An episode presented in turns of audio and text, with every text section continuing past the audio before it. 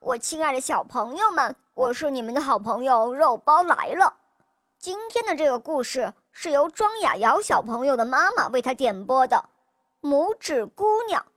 妈妈说，庄雅瑶小朋友最近感冒了，但是她非常的坚强，所以今天的故事要送给瑶瑶小朋友，祝她健康快乐。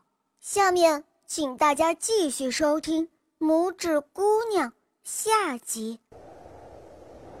拇指姑娘在森林里顺利的度过了夏天和秋天。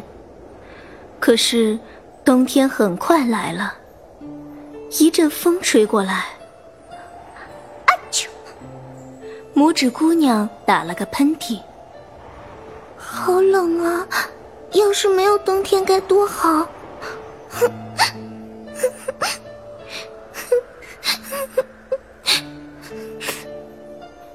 拇指姑娘哭了起来，她身体那么瘦小，那么脆弱。拇指姑娘只好用干枯的落叶把自己裹起来，暂时暖和了一点儿。可是不久之后，下了一场大雪，小燕子也飞走了。再待在这儿，我一定会被冻死的。拇指姑娘离开森林，去找暖和些的地方。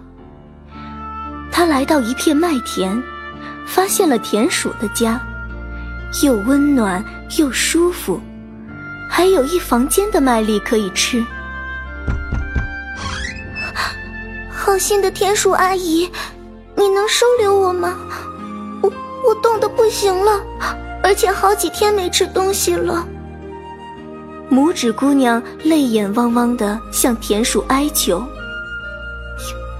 真可怜。”田鼠看着她，可是收留你对我有什么好处呢？天下没有免费的午餐啊！我可以帮您干活，我会把您的家打扫得干干净净，我还可以唱歌给您听。拇指姑娘说着，拿起了扫帚，边扫边唱起了歌：啦啦啦，啦啦啦啦，啦啦啦啦啦啦啦啦。好吧，你可以留在这儿，但每天都要打扫和唱歌哦。田鼠被打动，同意让她留下。拇指姑娘卖力的干活和唱歌。冬天很快过去了，阳光又照射着大地。拇指姑娘欢快的歌唱：啦啦啦啦啦，啦啦啦啦啦，啦啦啦啦啦啦啦，啦啦啦啦啦。邻居家冬眠的鼹鼠被吵醒，觉得歌声特别动听，偷偷来看拇指姑娘，一下就爱上了她。美丽的姑娘，我是鼹鼠先生，你愿意嫁给我吗？我家里又有钱又有粮，你以后可以不愁吃不愁穿。鼹鼠忍不住向拇指姑娘求爱，可是拇指姑娘一点都不喜欢鼹鼠。他还想回家找妈妈呢，于是躲回了田鼠家。鼹鼠找到田鼠，并许下诺言：只要你能让拇指姑娘嫁给我，我愿意把所有财产都送给你。于是田鼠劝说：“鼹鼠先生又有钱又有学问，还住着大房子，你找不到比他更好的丈夫了。”可是我不喜欢啊。他再有钱，我也不喜欢。胡说！你必须得和他结婚，在一起久了，自然就会喜欢的。田鼠把门锁起来，再也不许他走到阳光中去，因为鼹鼠不喜欢太阳，希望他也能适应地下生活。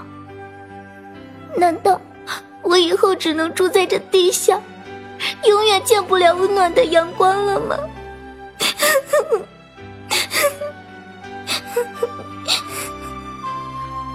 拇指姑娘的泪水从脸上滚落。地里，地里！